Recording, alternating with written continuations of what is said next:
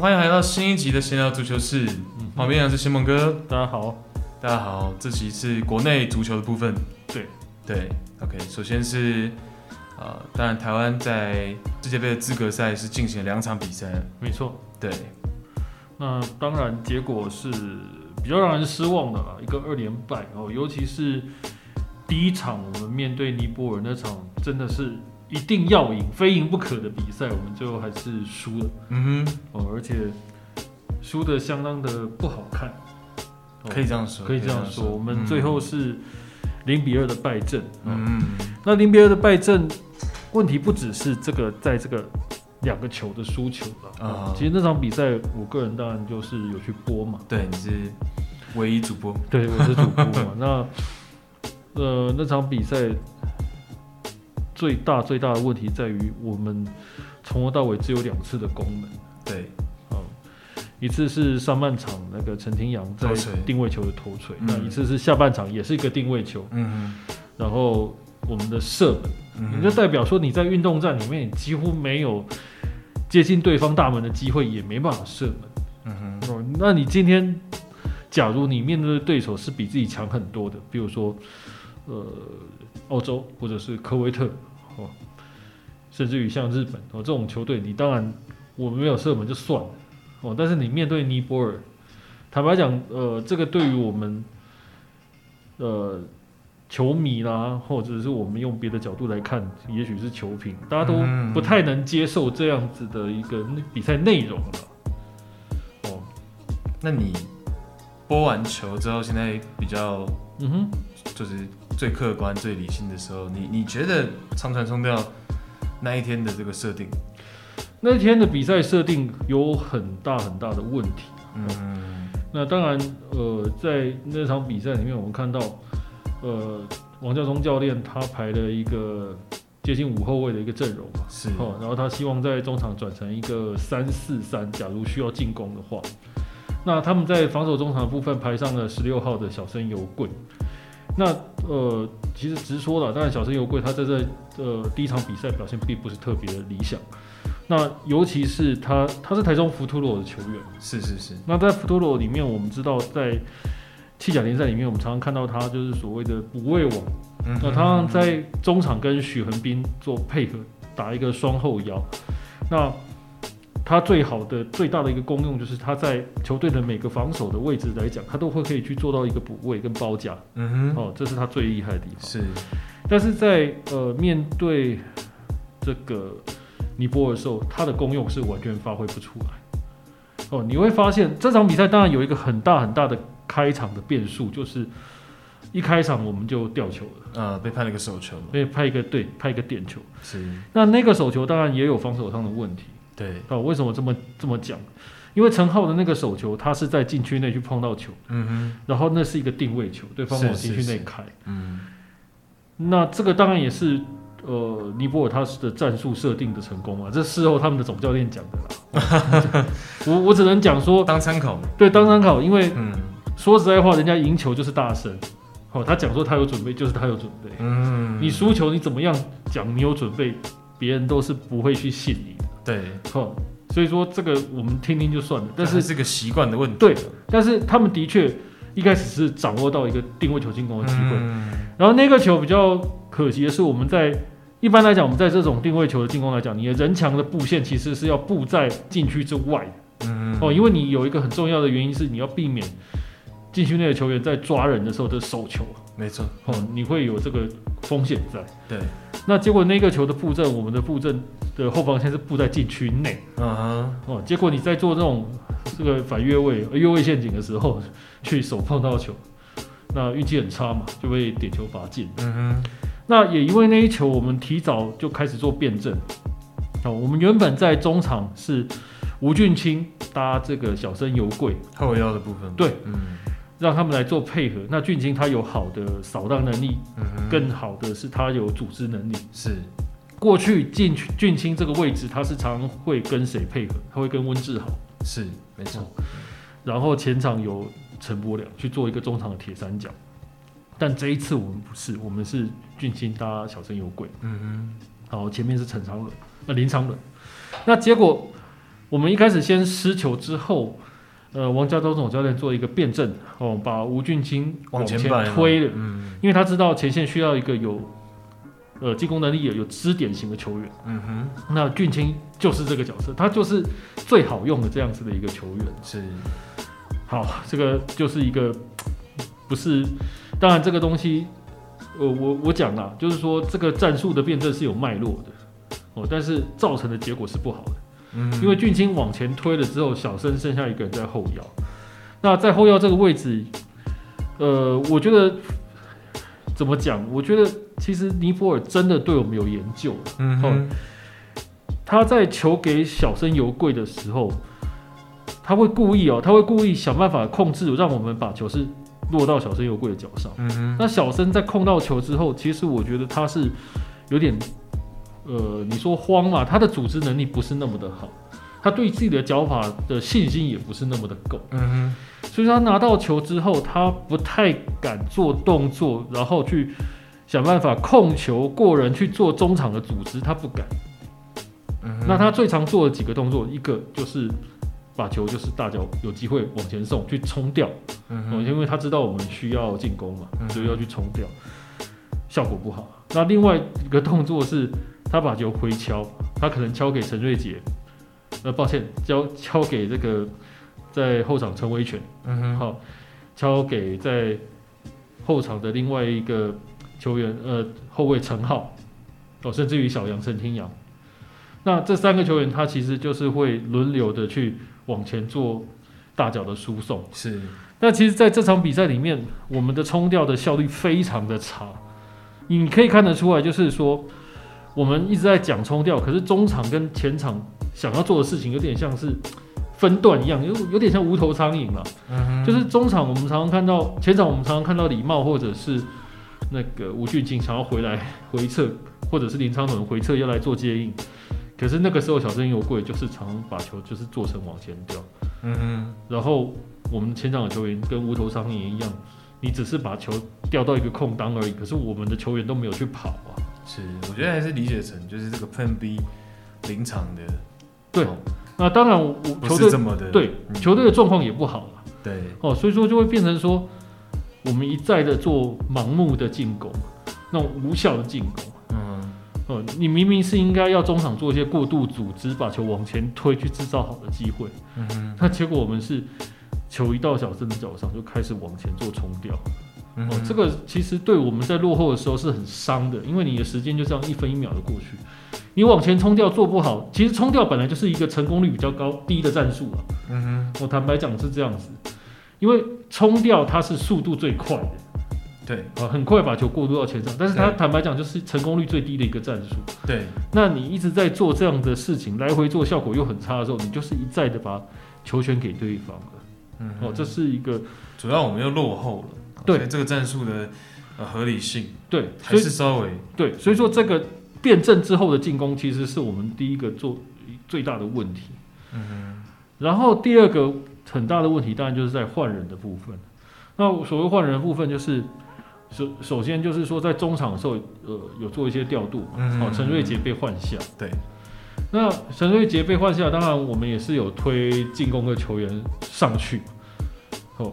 呃，我印象中，呃，应该陈瑞杰下的话，应该是推我们这个阵容，看他上面写林昌伦，可是林昌伦其实已经在场上了，所以说应该不是在替补名名单里面。对，好，那我忘记是换谁的，反正是换一个前锋，嗯、好像是换换高伟杰吧，如果没记错的话，是高伟杰换陈瑞杰，但是陈瑞杰在上上场的时候，其实他是有作用的。嗯哼。哦，但是你却在上半场有作用的球员，你把他换下来。哦，你做的只是一个对位。我们其实需要的是进攻。嗯，那你在换人的时候，其实，在这种很危急的状况下，你有的时候换人，你没有办法顾虑到攻守的平衡。你要先告诉你场上的球员你要做什么事情。对。哦，所以说照理说你不应该对位换人，嗯，你是不是应该考虑把小生给换下来？哦，但是他并没有把小生给换下，因为小生他可能觉得还是要放在。中后防线去做扫荡，去做保护。嗯哼，他不想掉第掉第二球。对，因为那个时候小生已经有黄牌了嘛。呃，应该是下半场才拿到黄牌，对，下半场才拿到。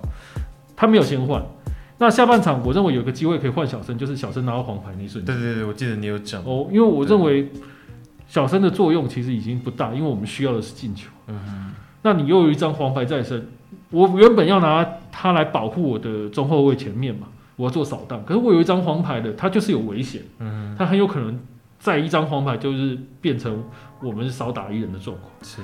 所以说，我认为那个时间点。应该要换换进攻球员，可是又丧失那个机会，是一个考虑的点。对，那比赛就一直到第七十零比一，一直到第七十二分钟左右吧。嗯，哦，那时候场上发生一个插曲，就是吴俊清被犯规，然后受伤。受伤，对。那大家都记得吗？吴俊清受伤，结果到我们八十几分钟是被进球，被进第二球。那段时间我们都没有换人。对。十打十一，对我们十打十一，我们人是不够的。嗯，哦，当然我们后面有换了蔡立静，呃，蔡立静，然后有换了这个，呃，包括我们常常讲的徐毅，哦，嗯，然后其实有换的涂少杰，这个换人我觉得都没有问题，因为这些人都是有作用的。是的，是的。但是这些进攻球员，他们各自的作用在场上有点慢了，哦，然后换的人又不对，嗯。像我们举例来讲，呃，小生其实最后是打满前场，全场。是的，是的。那其实我认为他早就应该是用，譬如说用呃徐毅来做取代。哦，他需要的是一个在中场能够分球、空攻输的球员。嗯。那像蔡立静，他早该上。那蔡立静他那场比赛明显是状况比较不佳了，但是他在边路的持球其实是有他的作用。他有了他的盘带脚法，对，是有展现出来，而且他是比较敢做一个。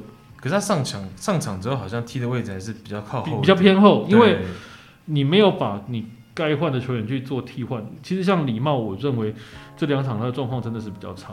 要换的话，我可能也是把他换下来，就是把蔡立进往前换，换成一个有速度、有盘带、有冲动的，对，有冲冲有冲掉的。对，那你中场跟后场可能就是，譬如说涂少杰啊。或者是我们刚刚讲徐毅这些传球比较好的球员，对，看看是不是换一个球员脚感会好一点。对，他们去做一些配合，做一些组织，去制造一些机会。嗯，结果呃没有及时换，而且在呃俊清受伤之后有十分钟我们是少打一人。对，那当然后来总教练赛后有解释说是因为呃第一个他们希望俊清还可以上，因为俊清对于台湾队来讲是一个。太重要的存在，嗯哼，哦，我们已经没有像以前像是有陈义伟这种超级替补，陈义伟是怎么样都可以顶，对，但是我们已经缺这种球员了，对，但场上看得出来俊青太重要了，这个是确实，对，所以说他一直在等俊青好，嗯，那这个中间其实没有，其实是有时间可以去赶快换考虑的，包括中间还有一个 cooling break。嗯，因为那场那场比赛，其实在四十度以下的以以上的一个高温在作战，喝水的休息时间。对，嗯、那个时间点其实是可以换人的。嗯，但是为什么没换成？哦，这这个家中教练的解释是说，嗯哼呃，其实，在换的时候，第四裁判那边有延宕一些时间。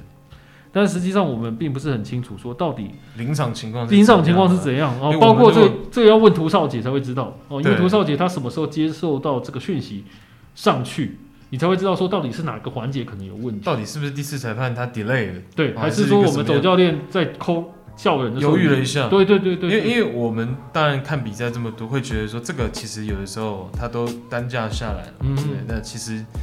你其实争分夺秒啊！对，旁边已经有人在热身了嘛，其实是可以上，为什么不让他上？对对对哦，我觉得这个就是我们要考虑去做一些，就是如果真的有一点小瑕疵再去，就大概是这个换人，而且这个瑕疵后来很严重，因为我们最后第二个吊球被套边了嘛。对对对对，当然对方进的是很漂亮，但是原因就是。我们对对手二过一嘛，二打一嘛，那就是在这个白少宇的那个位置上，对，边路被套边了，对，嗯，啊，那那个没办法，对，那你能检讨，就是我们在中间的调度的时候，是不是有一些瑕疵啊？我觉得这个是我们比较需要去考虑的地方。对，如果有就，如果没有那就对不对？对，这个就是对。当然，赛后记者会，对方的总教练就讲说他们是有准备的嘛，他赢球当然可以这样讲。啊！但是我们不是没准备，我们后面等一下再来讲说为什么我们我们会讲呃，有些球迷有些疑问的状况是、嗯、这个我们等一下可以在事后再讲，因为这是整体规划的问题。是哦，但是就比赛来讲的话，这场比赛坦白讲，我们在落后的时候，我们完全打不出套路来。对，因为你在落后一球的时候，长传松吊是不是说不能用，只是说这个东西比较不像是落后一球在。啊，使用的 system，而且你是从很早就开始在落在做这件事情，然后你发现成功率不高，你还是持续在做，哦，所以这个是还需要再考量了。对，坦白说，对，所以说，嗯，这个时候你就要想到，就是小生的这个角色，他在场上在落后的时候，他的组织能力到底够不够好？对，哦，那他对于比赛摆脱的能力，他也是有一点小欠缺了，因为他怕，所以说，对啊。他怕自己会掉球，当然，我觉得在他位置掉球是很严重。那当然有这种想法是正确的，是的。但是问题是，你在不敢做动作的情况下，你没有办法跟中场的任何人联系上，包括昌伦，包括了呃在前面的俊情或者回来拿球的李茂都没有办法跟你配合上。嗯哼。那我怎么样把球推进到前场？我就只能一再的盲目的往前传。嗯哼。那。这个情况就很糟，就我们就是一直在浪费时间，而没有好的一个进攻品质。我就讲嘛，最后数据会说话。我只有两次的射门，嗯哼，说真的说不过去。我觉得这个是没有办法去原谅的。对，但我觉得其实懂对手也是不错，他们已经完全抓住我们的弱点。对，人家运气又比我们好，他们蛮快就适应到我们的短短处在哪。对，那这场比赛我们唯一可能比较好是我们的防守是不错的。坦白讲了，防守我认为问题不大。对，但是新安是表现的不错。对，哦，然后然后我们的后防线也算稳，但是运气很差，又手球，然后最后被人家打一个额骨边路的套边。对，那个是比较难去守到的。对，因为我在场上我调度出现的空窗期，我让对方是多打一人。对。然后人家执行的很到位，然后边路跟中场的这个中路的结合，嗯，那没办法。所以说这一场比赛真的大家真的打完以后，大家都是很闷很闷的，哦，所有的球迷包括球迷什么，大家都是，我相信，呃，你说没有责备是骗人，对，责备跟鼓励跟疑问都会有，对对对对对对对对，我觉得合理的责备跟疑问是正是是好的，代表大家关心你。那事实上，真的状况非常的差。不过还好，第二场比赛我们就比较打回来了。嗯，第二场比赛我们最后是一比五输给了澳洲。对，好。但是坦白讲，那场比赛当然好很多了。嗯，呃，不过还是要提醒大家，还是这个输球。我们我们能够，我是觉得是这样。对，我们能追回来的，其实是有一点。当然。好处是往好处想，是那球真的很漂亮。而且当然了，哦，就是说进球的当下，我们可以看到澳洲队的球员也是很不不开心哦，他们也是有表现出很懊悔的神情，就是他们的防守端哦，其实代表说人家也没有说哦去做到一个松手四比零，没有没有。没有他们边路其实也压的很认真的哦，对，压的也很认真。澳洲其实他们当然那场比赛澳洲表现并不好，以他们水准来讲，是的，也不是排出最好的阵容，他们的确是排出二线，他不像上一次对我们是排出一线的阵容。对，但是就是说四比零之后，我们的那个进球也不是说他们有刻意的松懈，对，我们那个有点运气，但是进的很漂亮。对，他们就是一个纵深没保护好。对，而且我们要讲的是说，澳洲在这个小组里面，它是只有掉两球的，结果两个球都是我们。我们进的，是。那我觉得这个当然，呃，我们还是都输球啦，这不可否认。但是至少我们有一点点能够让我们保住信心的事情，这个我们也不能否认嘛。对，我觉得“保住信心”这个词用的蛮好的。对。但是我们不能去说一比四是一个能够满意的比数。当然不是。而且那个一其实就是零去秋波嘛。对，一到后来还多被多进一球，一比五了。但是我的意思就是说。嗯我们至少这场比赛，而且你从上半场就会发现，说我们打出来是有东西。我觉得这是收获的部分。对对，我们在反击的时候其实是有套路的。是，包括蔡立静在边路的攻势。对。然后，呃，这两场比赛我们都看得到白少宇啊，对，他在有所转攻的时候，他去做的一些努力，去做一些争抢，然后他想要去做的一些分球。其实我觉得第二场比赛比第一场比赛真的好太多了。对，我觉得这两个球员真的是一个两个亮点。对，那再加上的一些小技术。对对对对对。啊。再加上我们其实，在第二场比赛的时候，包括换人或者是我们用球员的选择上面，这些球员的状态都比第一场要好哦。所以说他们在中前场的时候，我们即使我们拿到球要开始由守转攻的时候，都比前一场要来的好很多。是是是。哦，可是对手是澳洲，我们前一场对尼泊尔为什么会比较差？说实在话，嗯，你只能用状态好坏来解释。但是真的，我觉得我们在做这种。战术演练的时候，是不是对尼泊尔那一场比赛真的是有所不足？嗯，我准备的是不是有所不足？就还是 Plan B 吧。好像反而是快被进球了。对对，好像我们是被尼泊尔这场比赛的结果打醒了，在欧洲我们才打得出来。嗯哼，哦，这种感觉是很明显的。是，哦，所以说我觉得我们国家队可能在这种临场出去的时候，这些应变是还要再加强、再努力的了。我当然刚刚讲了几个亮点，包括两场比赛就很出色的白少宇是一个，是哦，因为我们其实在 过去在讲弃甲，一直去聊到，我们就一直去聊到他转型边后卫这件事情，对，哦，然后加上他本来是一个很很好的前锋，你可以看到就是他的那种身强体壮，对，跟对方的对抗，然后包括他的铲断都很精准，嗯，下脚很准，对，嗯。然后，哎，他没有吃到任何一张黄牌。对，他的身体对抗，他会去上身体哦，可是他是一个呃上的很合理，然后最终就像西蒙哥讲的，也没吃到黄牌。对，对，我可以达到我防守的目的。对，哦，但是我没有让你好过，然后我又没有让自己受到规则上的伤害。对，我我觉得这个真的是蛮了不起的一件事情。边后卫存在感很强是很重要的事情。对，而且他。也也有上前进攻，没错，体能也显现出来，对，确实真的从头冲到尾，对对对对，哦，这个看了，其实我们真的是很开心，我们找到了一个夏威夷的接班人。对，其实我当然进球也很开心，但我觉得这样的收获是在我来说会更更更意义更大。对对对，那进球有一个意义很大，是因为我们进球的球员都是年轻球员。对，那的也是不错了。那当然，这倒三角，这个球是有点运气。我们前场有个自卫自由球，是那自由球。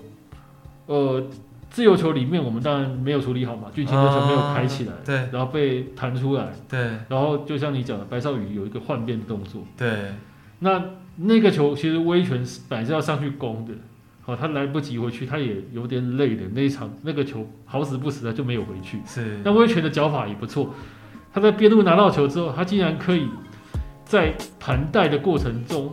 哦，他是一个中后卫哦，他把球从两个防守球员中间传出来，对，给这个呃后来才上的那个涂少杰，算是一个倒三角，对，那也是澳洲不知道为什么那个边路的防守刚好一直解围不掉，他就是呃要去压那个威权嘛，威权的控球其实真的不错，以台湾的后卫来讲，是，他传给了呃少杰，然后少杰那时候做了一个动作，真的是我们台湾国家队你比较少看到，嗯嗯，他就是往。底线去切，其实我们很少常常这样，我们常会挤，我们常会挤，就是还没到最底的时候，我们就想办法要传中。啊，对，好像是，我们常常是这样子，因为我们对自己的控球比较没信心。是，可是那场球，呃，那个 play 里面，你可以看到，就是，呃，涂少杰他是往边线盘带。我同时在看德国比赛，其实我看到往边线涂的这一件事情，好像都是德国人在做的，就没想到我另外一个。另外一边，台湾这样的画面也有下底的情况，它是下底，而且那个下底就是很有用。它下完底之后，你会让对方的防线乱掉。嗯，然后接下来他是选择一个斜后的传球，一个倒三角。对，一个倒三角。这个这个打法其实就是很很我们常常在这种欧洲的联赛就看到的。对，因为就是你一下底之后，对方的防线也会跟着你整体往下动。对，它完全被你撕裂。对，所以为什么我们常常说倒三角传球，倒三角传球，就是在这个倒三角大概十二码罚球点这个位置。会有空空档的这个情况会发生，然后高伟杰刚好就在那个位置上，他也没有在那，完全没有犹豫，对，右脚的一个推射，也算是澳洲其实算是一个防守的小疏失了。其实那个也没有到倒三角的点多大的疏失，但是他传的真的很漂亮，很漂亮。然后倒三角刚好也没有人去补，对，然后高伟杰那个射门又射的真的是果决，对，嗯。哦，就是射在死角里面，而且那个 celebration 很激励人心，对，很振奋，他很激动。就是说看到以后，大家会想大叫，因为确实我们需要一个进球来让自己啊，而且总看到一点希望。总归是一个很扎扎实实的进球，没错。对，哦，虽然说还没有没有办法掩饰我们还是一个连败，但是 anyway 那个进球对我们来讲，我们至少找到未来的一些希望。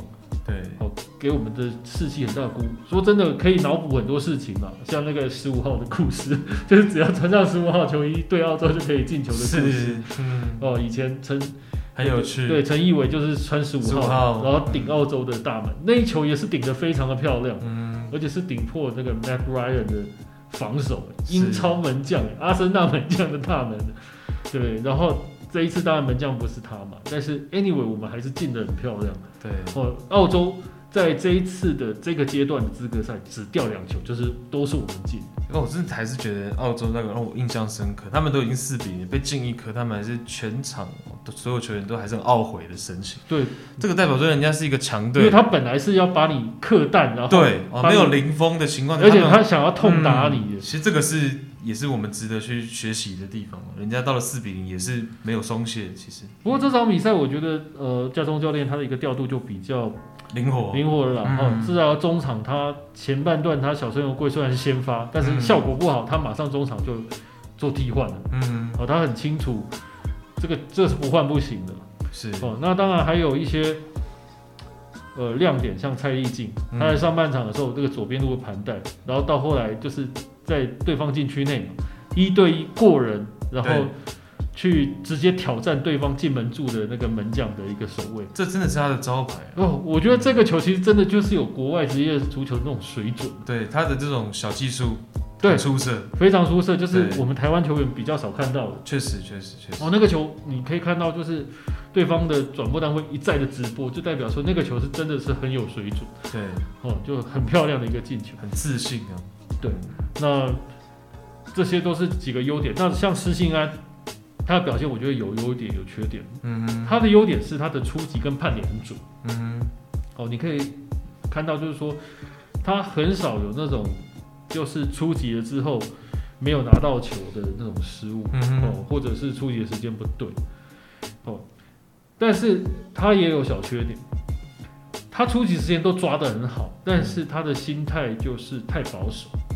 是哦，有很多球你就看到他，有些球我必须承认，你可以把双拳击出，但比较安全。对，但你七八成的球都是击出，而不是把它控下来，这就很可惜。因为你把球击出，这往往就是另外一次对方的进攻机会啊。是哦，我们在现代足球来讲，你当然就是要减少对方持球的机会。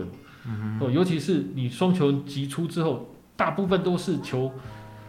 还是留在自己的半场，然后对方拿到，嗯哼，那这个就对我们来讲是很伤的。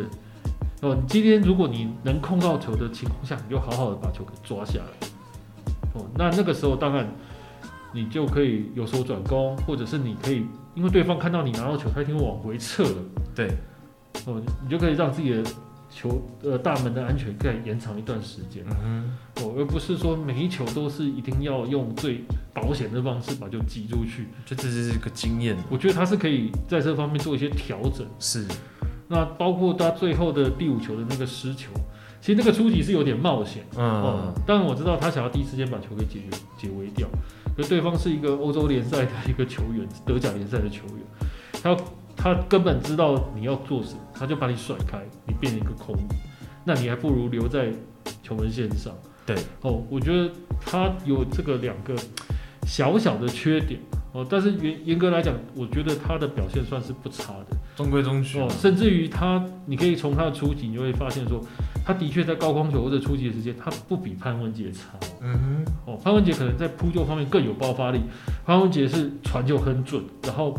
他在场上很会带气势，嗯哼，但是施信安他的稳定度是还差的，哦，而且施信安讲题外话，他收到蛮多这个摄影机的这个爱戴的，呃，我觉得也不错，我们还多了一个可用的门将嘛，哦，就是蛮稳定的，对，但是刚刚那几个就是经验上他再去做调整，对吧？对，那包括涂少杰、高伟杰，嗯，嗯，这个比较年轻的这双杰，他的表现。真的是，呃，很重要。为什么？因为说真的，我们的中前场，呃，其实，在俊卿来讲，他也有讲过一句话，嗯、他说也该交棒了。嗯，嗯，包括了温志豪跟陈浩伟这些中前场的好手，其实现在已经都三十了。那像俊卿或者是呃陈柏良，更是大概往三十五大关来迈进。对不对？时间也是过蛮快，很快。那所以说，我们的确需要更多的新血。新血。那高伟杰跟不是说高伟杰、蔡丽静或者是呃涂少杰这样一场比赛就可以让他上位，我觉得也不是这样讲。那至少他让我们看到，就是说，哎，你们已经踢出一些东西的。嗯，我们换人是后后继有人，那更多的球员，年轻球员也会有信心。对，哦，我们开始要做接班了。哦，我觉得这是一个很重要的一个想法。对，其实还是不错。然后我们前场球员其实那个在高位的防守也是意识也不错。当然，你像包括白少宇在边路的表现这么出色，真的，这这是这更收获的部分了。对，嗯，所以说我们的确还是有些收获，但是我们还是不能忘记我们还在连败中。呃，我们还是有更多需要努力跟改进的地方。好，那接下来当然就讲到有些球迷可能会询问的一些需要改进的地方。嗯，呃，当然有一个，呃，第一场比赛打完嘛，好，大家都讲到所谓的。这种呃准备不足的部分，对，哦，那准备不足的部分，当然我们常常被拿来讲的，第一个就是说，为什么尼泊尔他们会在赛前一个多礼拜前，十天前就来，然后也会跟伊拉克踢了一个友谊赛，嗯，所以说他们会提早适应场地，是好，当然他们能够先进来，他们有他们。厉害的地方，但是可能有几个东西大家要考虑一下哦。我们这一次为什么我们赛前前五天到？因为在五月十九号的时候，呃，我们才接获到你呃这个科威特足协的通知，嗯，就告诉我们说，我们可以赛前前五天到，他们愿意提供五天的泡泡。对，那当然就是说你提早到，对。提早到是没有用的，对，因为现在各国都是有疫情，是是是。那各国疫情在很严重的状况下，你我你防我，我也防你，嗯，我先到，我还是要隔离，没错，隔离我不能练球，这个对球员的体能或者是状态来讲影响非常大，没错。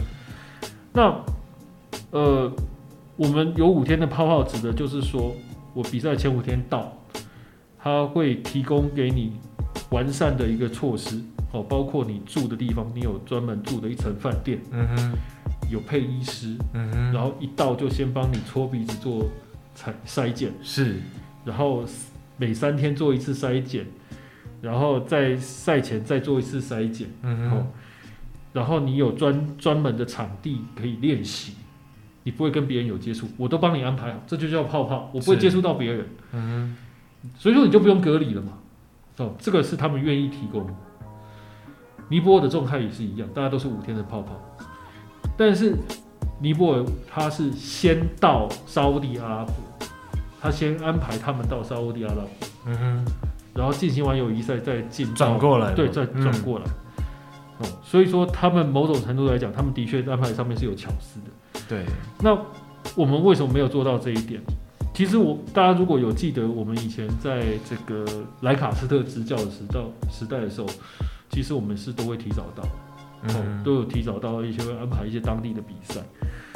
嗯，这次家中教练其实有这样想过，但是我们在主训的过程中，其实我们遇到一些困难。大家可能会觉得说，我台湾的疫情其实在五月开始就已经变糟了，对，哦，但是事实上，大家如果有去看世界各地其他国家的一个疫情来讲，其实台湾的风险是小的，我们更怕是去其他国家打。嗯，那个时候对，对，不要说那个时候，这个时候也是一样。我们现在一天大概两百人、三百人的确诊的确诊。嗯，我有去查过，在五月的时候，你如果去看我们的对手尼泊尔，嗯，他一天大概两三千确诊跑不掉。这还是这个安全的问题。对，然后我们到当地也是一样，我们到当地的对科威特，科威特当地，他们的现在的死亡率是低的，哈，但是他们平均每天对平均每天就是。两三千人，呃，呃一两千人，两三千人确诊是跑不掉的。了解，嗯，对于相较于相对比台湾来讲，其实他们的疫情是严重的。所以考量点还是这个。对，嗯、那我们在召集这次的国家队的时候，我们之所以没有能够有最好的阵容，但一方面有球员里外，嗯，有球员有私事，但其实考量这种疫情。也是大家会担心的。是，这绝对会影响到球员受征召的意愿。当然，当然，当然，绝对会。当然，那像包括我们很多的球员，其实我们讲的，我现在讲的是每个人有不同的原因啊。嗯，嗯。那当然，陈浩伟是呃家里有事。嗯。那呃，浮屠的另外一个大将朱恩乐也是私事。嗯哼。好，那吴彦树。哦，这位真的是很很厉害的年轻球员，跟呃就是前 U 十九的嘛，哦，他的控球很好，但是他主要的问题不在于说，他主要的私事的问题是说，他其实一直在有机会旅外发展啊，所以说他在前半年的时候，其实他就参加过一些测试，但是以现在国内的环境来讲，你只要有测试，你飞出去，现在因为有疫情嘛，你就要隔离。一来一回就错过。对，他一来一回，他的他的隔离的场次一多，他身体的状况就不好，是。他自己就觉得不好，因为他呃可以说他的身体不在最好的状况。他是说他隔离期间他的，因为隔离通常你会一来一回就一个月嘛，嗯，他他会影响，对他的肌肉量掉很多，是，所以他几项考虑之下，他选择还是这一次先不要参加。我们完全可以尊重每个人的一个，因为每个人的身体状况自己最清楚，嗯。嗯那所以说，在这种很多的考量之下，呃，我们为了要让球员也安心，其实我们最后选择是最保险的方式，我就叫做快去快回。嗯，好，我不去安排当地的一些比赛。对我，嗯、因为我可能要去安排当地的比赛，他也不会给我们进去。他给我们提早进去的话，我们是要隔离的。是啊，也没办法比赛嘛。对。那唯一能做的，你可能就是像图像这个尼泊尔一样，他到第三地，好，先进行。异地训练，隔离异地训练友谊赛，嗯、然后再再转往科对，再转转往科威特做做泡泡。嗯、那我相信这个跟他们的总教练是科威特企业多少有关系，他在安排这件事情方面一定是比较顺畅，一定比较顺畅了。好、嗯，所以说跟大家解释的，我们为什么没有办法提早去？嗯，其实很大的原因是我们真的呃策略的设定就是球员安全为优先，嗯嗯嗯，比赛的结果可能真的是其次的。所以说我们快去快回，OK，好，所以说赛前真的是有这样的一些因素了。对对，我觉得也是能够理解的。嗯、其实是，对，我觉得这是疫情之下嘛，对这样的情况快去快回也是蛮好的。嗯，至于说总教练调度的问题有没有不足，哦，我觉得这是技术面的问题，就当另外一件事情去想。嗯嗯。哦，那当然，对方赢球讲话很大声了，嗯，你们就是准备不够。哦，那当然我们自己就要好好检讨了。哦，对，我觉得这个是再拉长一点看了。嗯，哦，因为两场比赛也，然后包括这些呃球员，有些很多是像我们刚刚讲比较年轻一批的球员，嗯，磨合上什么的，所以他众多因素加在一起，包括蔡立金不是啊比较晚才跟大家会合，对对对，对，所以这些都是一些因素了。那啊，我觉得把场次拉多一点，再来去整体来看，是不是真的？哎，教练哪一方面有问题啊？什么的？我觉得这个是会再公允一点。对，嗯，那反正呃，在最最后一个礼拜之后，我们还有一场比赛要踢嘛。那我们现在目标其实就是尽量得失球差方面是减少一点。那，我们现在就是希望成绩好看一些了。然后除了好看一些之外，我们可能在面对那个就是我们在打亚洲赛的那个排名啊。啊会好一点，能靠前一点，对对对对，就是我可能会少踢一轮附加赛了。是哦，所以说说我们台湾球迷讲的卤蛇杯嘛，就是亚洲最就是比较后面的，对对对对对，嗯、球队去踢的比赛，我们当然能少踢就少踢，少风险就少风险了。哦，虽然说我们自认为我是有信心，我觉得我们在打这个附加赛，我们还是能过关了。嗯哼，但是你能少踢就是风险，所以说。最后一轮可能还是要注意的是有差，那尽量往上升。对，对甚至于我当然希望能够拿一分积分，甚至于求胜嘛，这样更好。嗯哦，但是这个就是有待努力了。哦，这个就是我们国家队的一个状况。对，OK，我觉得是 OK，有收获就行。嗯哼，对，因为本来出去，嗯，就是争四当然有机会，但不是说这么的，坦白说不是这么的大。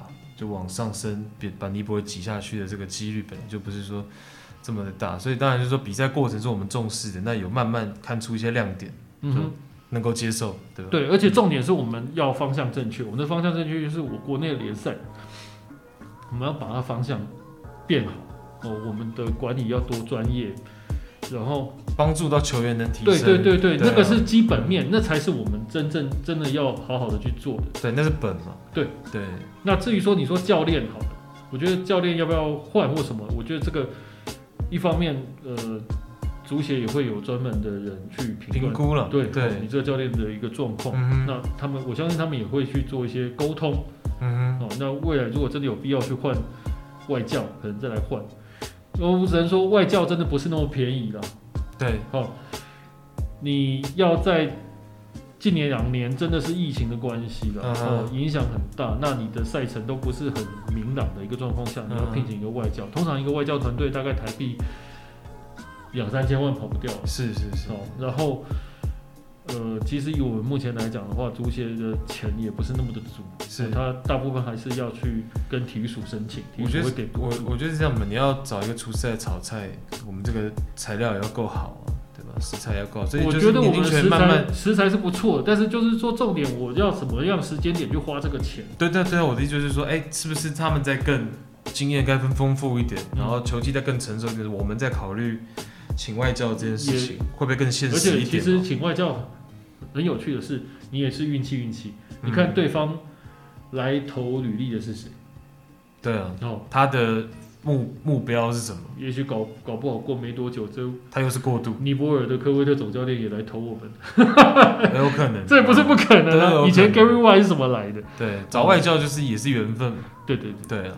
这个这个我们到时候再看吧。那以现在来讲，我们当然是说这三场比赛踢完，希望家中带的呃小黑黑总带的总教练带的这个球队会越踢越好啊。最后一场比赛给我看，可以给我们看到更好的这个收获。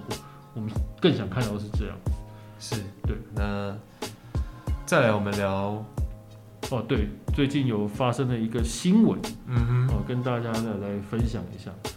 呃，我们有一个年轻的球员叫郑仲良，好、哦，郑仲良他去到了日本，那他最新的一个消息是他入选的草金，哦，这一支 J 联盟职业球队，哦，他是在 J2 吧，如果我们印象中没记错，嗯嗯嗯，J2 草金他的青训的 U18，那他入选的这个名单很重要在于哪里？就是说。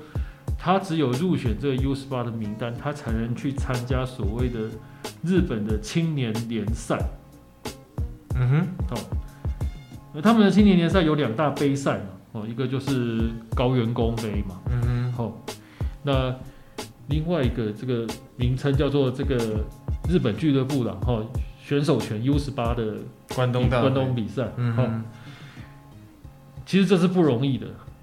哦，就是说他在满十八岁之后，他去参加这两个比赛，就等于是他至少在呃这一年左右，他是有机会在这种青训的正式比赛里面出赛，去磨练到，去磨练到。嗯、然后另外很重要一件事，虽然说他现在在草金的 U 十八，嗯，但是其实他需要的是一纸职业的合约，这有点像我们之前袁永成的一个状况。嗯，他现在就是在等。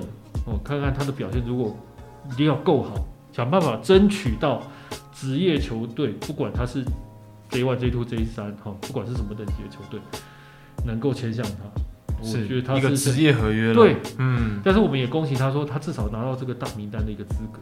对，然后能够去出赛，刚刚说这两个比赛，我觉得这是非常重要的。是。那当初当然，呃，第一个，他不是，我不是第一次看到他的消息。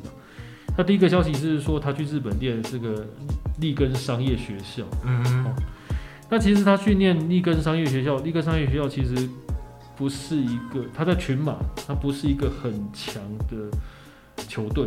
嗯，他甚至于他是不是一个怎么讲，不是一个足球的为主的学校。是是是。哦，他去那边的目的也不是踢足球。我们知道日本是有双轨制，嗯哼，他们有校队，也有俱乐部的青训系统。嗯哼。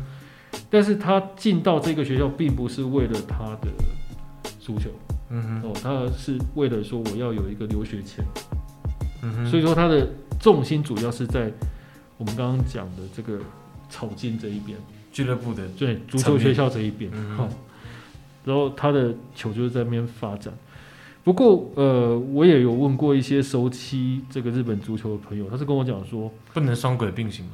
呃，双轨并行，其实他们应该是这样讲，嗯，他们也是有球员是两边都会跨的，但是一般的情况常常就是说，我国中的时候之前都在俱乐部，那高中的时候我就进到社团里面，啊，嗯，但最顶尖的球员他还是会进到所谓的呃这个俱乐部的青训系统。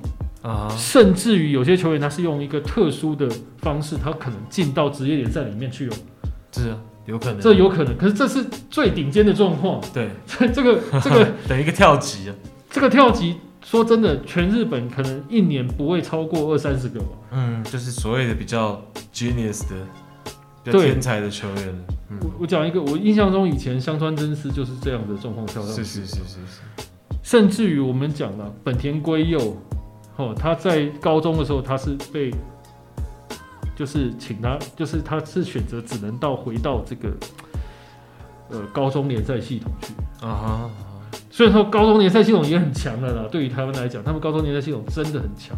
是，大家知道他们也有类似甲子园的那一种赛事。有有有有。对对对对。好，那反过来讲，我们刚刚讲回就是郑仲良这一块。那郑仲良他呃就是。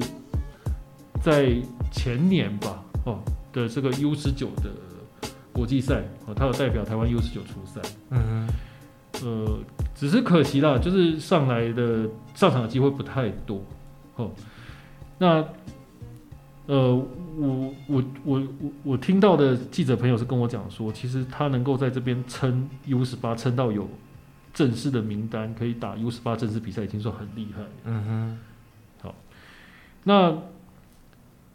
呃，他在 U 十九的表现，我会觉得说，其实他来到台湾的国家队，他不见得会跟台湾国家队其他人配合得上。为什么？因为其实日本真有他的一套养成系统。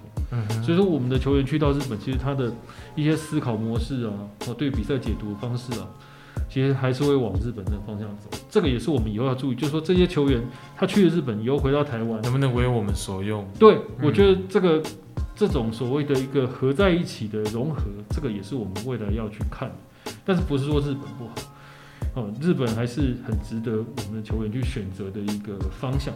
嗯哼，那当然现在也不止郑仲良一个人去日本了，哦，郑仲良是那个我们 T Two 的创办人吴山俊夫他们引进过去的，引进过去的。嗯，那现在其实还有另外一条系统，就是呃，过去曾经在台湾执教过。青训队的不，那个黑田和生教练啊，对，又帮我们牵线。呃，他一直有在帮我们牵线，啊、一直有在帮我们牵线。这一次是，no, 那不是这一次的。其实我们已经有很多其他的球员都慢慢都在那边了，都在那边了。所以说我们也是可以，哎，顺便就是介绍一下。好，那说到黑田教练，其实我今天早上才有一个 FB 的分享，是。就是两年前吧，呃，四年前，四年前，呃，我们在客场打败了新加坡，新加坡二比一嘛，对。对，很令人感动一场比赛。那那个时候其实就是黑田暂代我们的总教练。哦，对。是。后来故事大家就知道了嘛，呵，就是 Gary White 来了，好，然后我们十月十号拿到一个不得了不得了的一胜，是，哦大家都永远记得。好，那。黑田教练其实后来他身体的因素，他回到了日本。那他一直也在帮我们。那我们有些球员就是也是被介绍到这个系统里面去，他的人脉了，嗯，可能包括到了新系，哦，或者是到了另外一边，就是冈山，因为黑田教练他是冈山人，嗯，所以他在新系在冈山这两边，他有他的一套，好，那。其实，在这两年来讲，去到日本不是没有困难。我们现在讲我们去的哪些人啊？哦，呃，有些可以注意的，包括了我们有，呃，在埼玉那边，哦，有没有有球员去埼玉那边？那他读的这个学校，哎，我来看一下，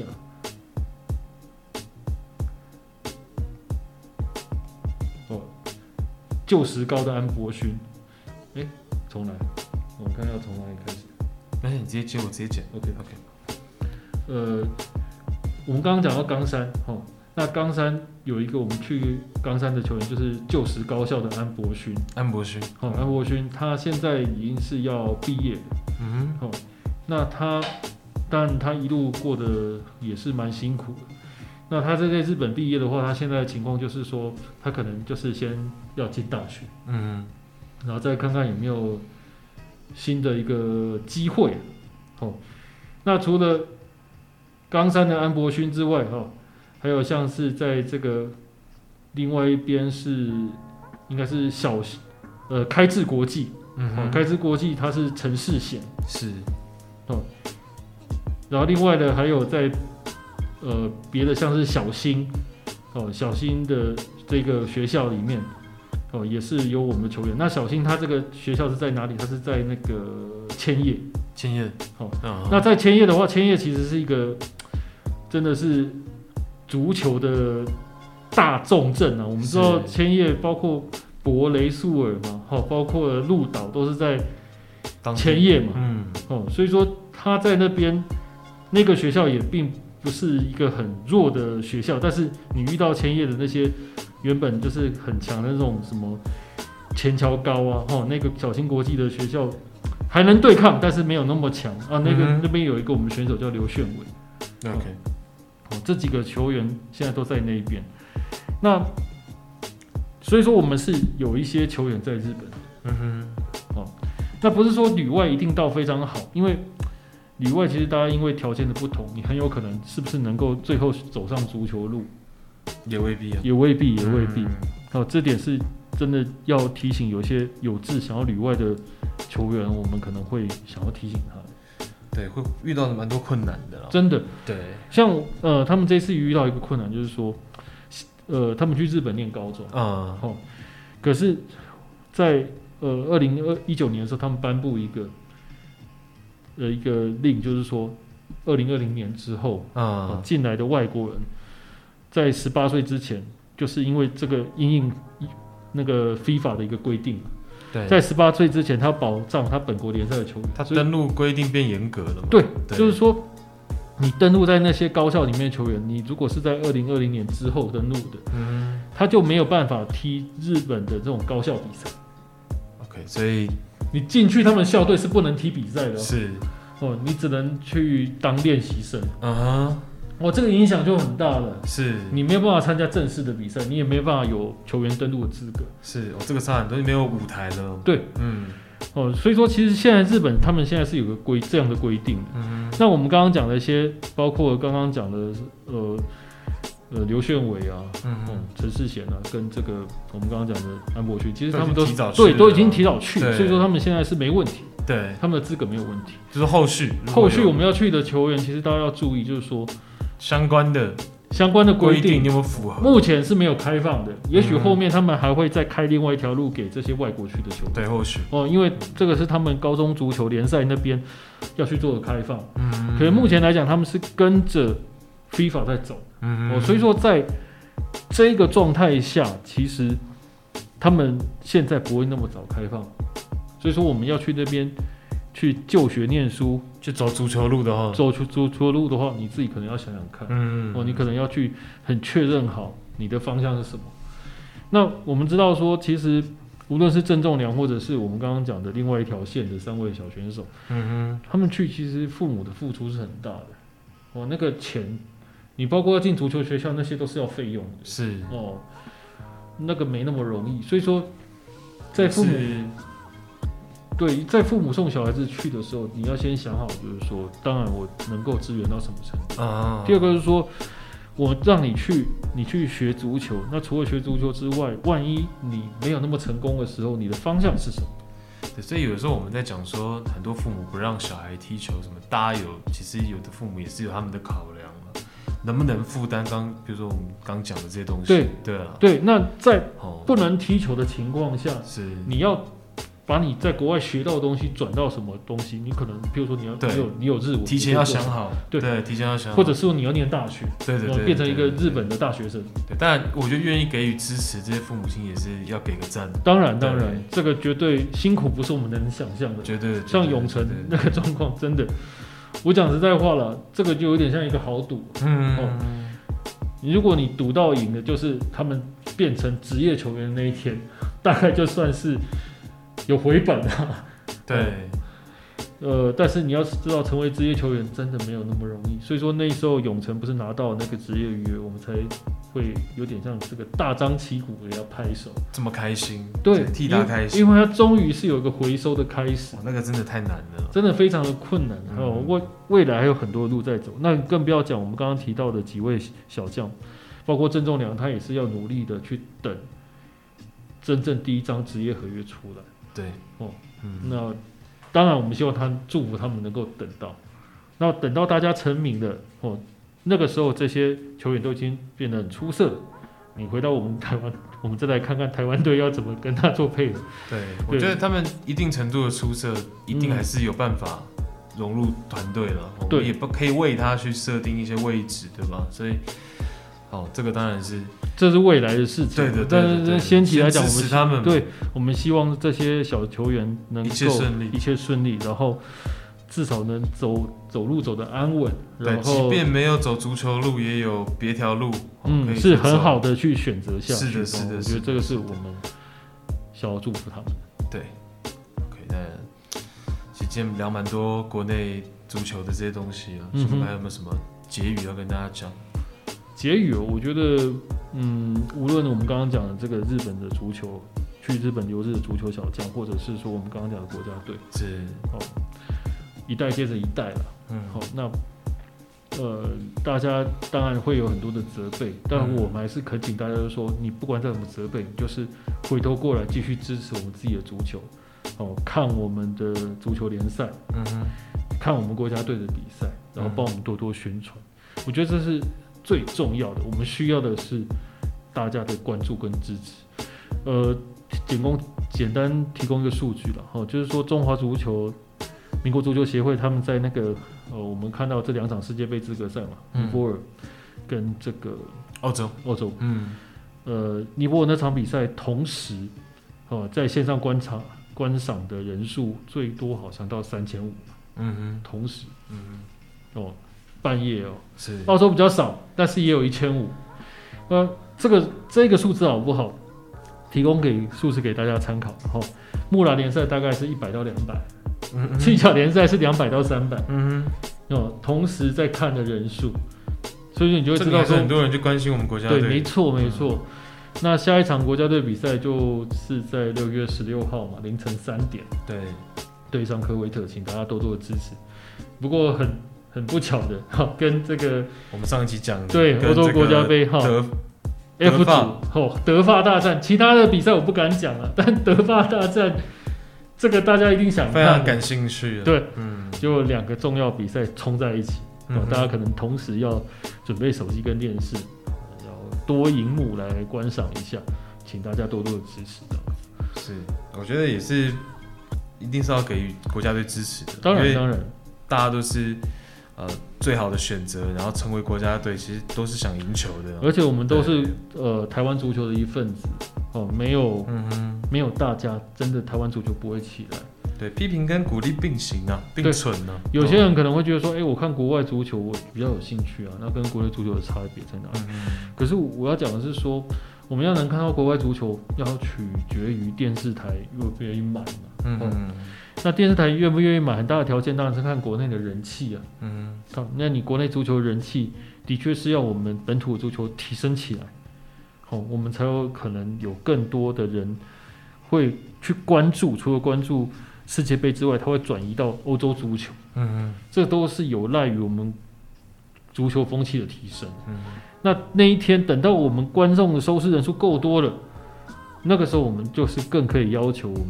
的电视台就是去买更多的欧洲足球给我们看，对，希望环环相扣了，嗯，说国家真的越来越好，然后球迷就会越来越多，对吧？鸡生蛋，蛋生鸡了，我们期待真的这样子的一个发展。好，那就期待十六号的比赛了。OK，OK。